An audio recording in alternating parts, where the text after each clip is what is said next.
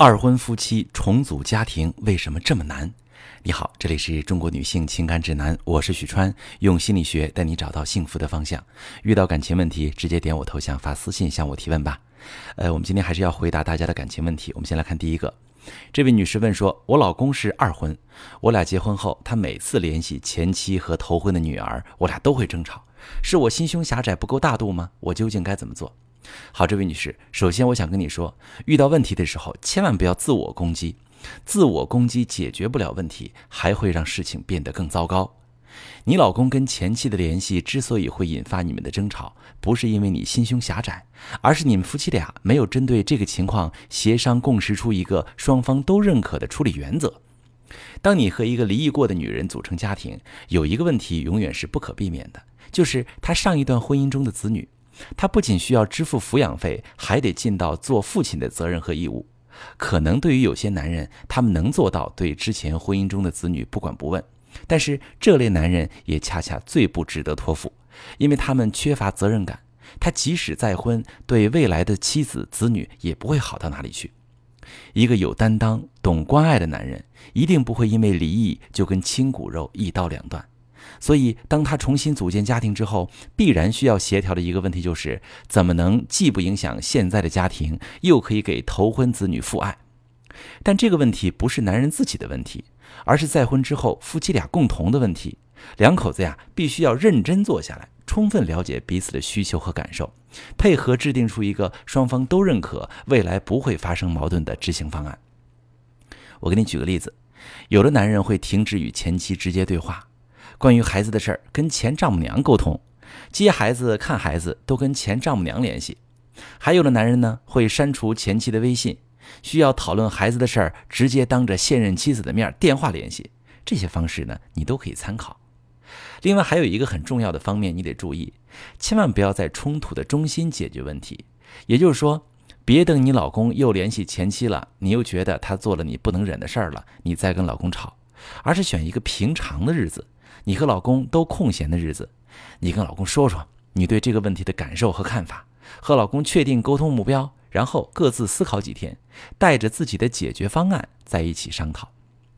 讨论的时候，你要确定自己的诉求，也要确定好自己能接受的底线在哪里，给老公一些协商空间，千万不要非黑即白，一个谈不拢就撕破脸。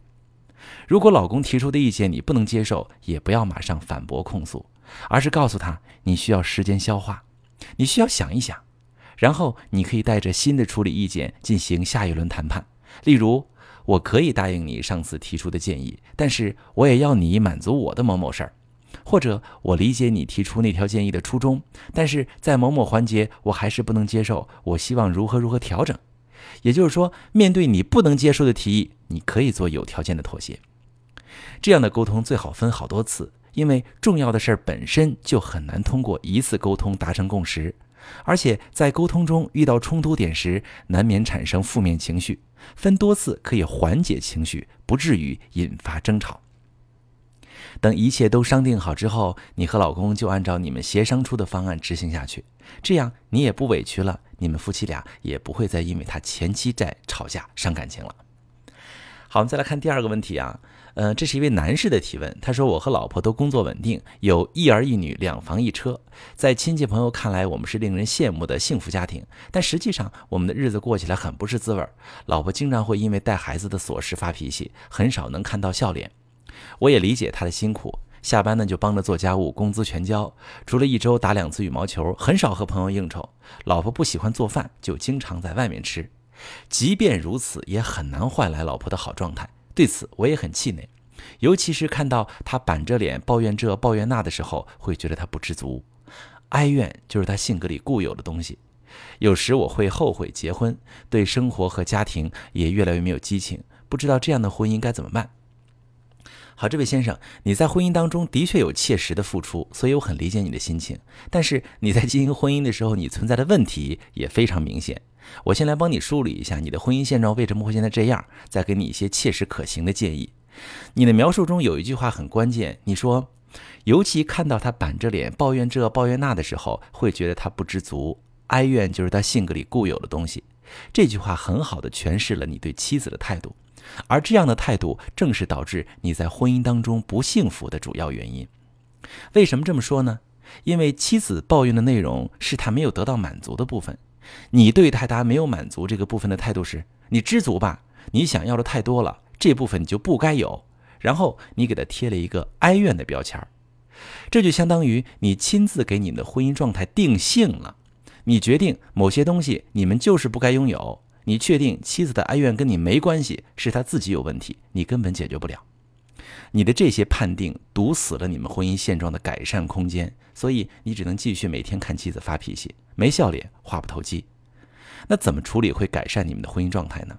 首先，你得把妻子的抱怨听进去。我知道这很难，因为这需要你接纳很多负能量。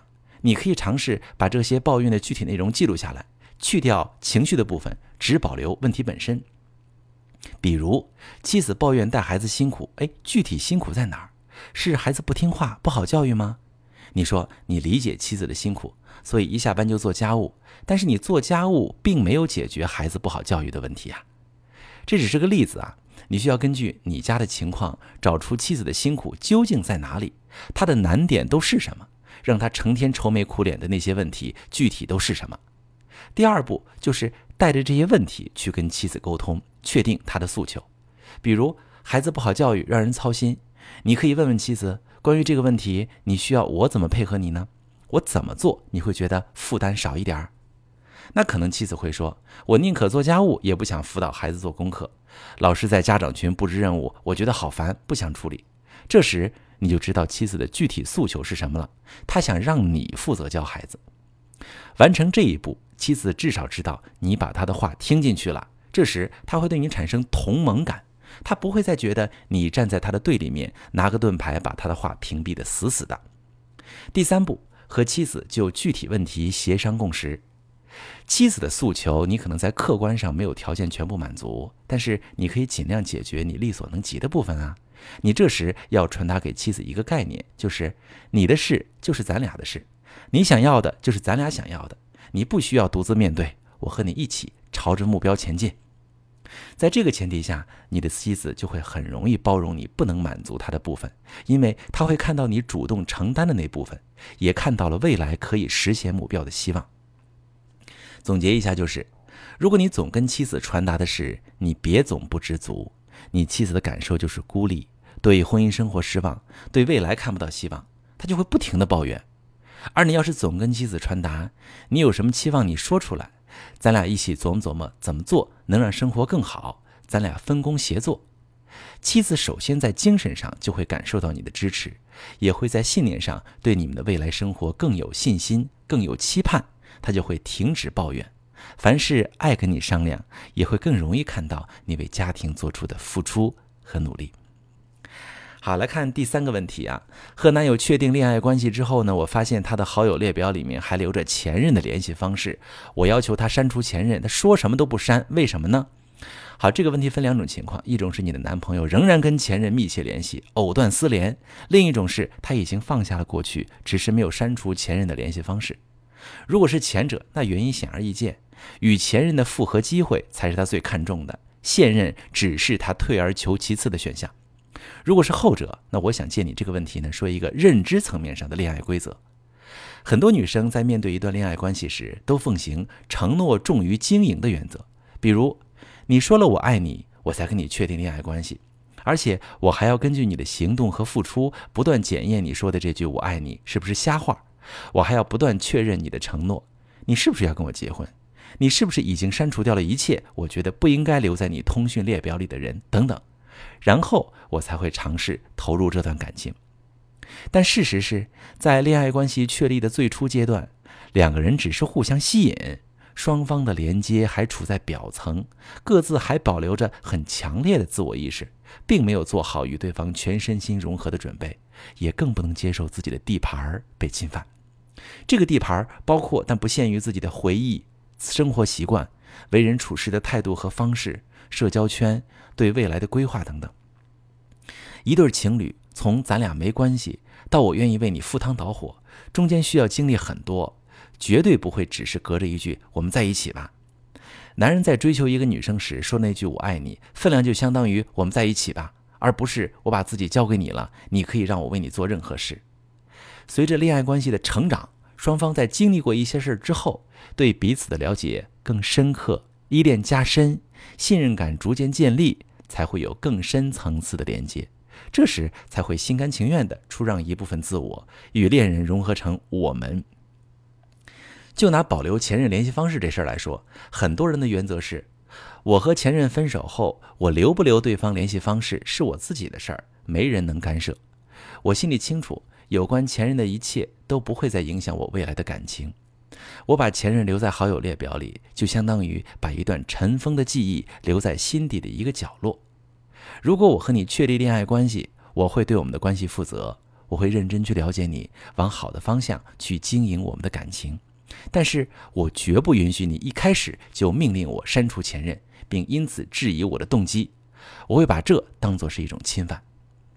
那如果在刚进入一段恋爱关系时，你允许恋人保留自我，双方把着眼点放在经营感情上，去了解彼此的性情喜好，逐渐向对方敞开自己，也尝试付出，根据对方的反馈，逐渐投入更多，加深融合。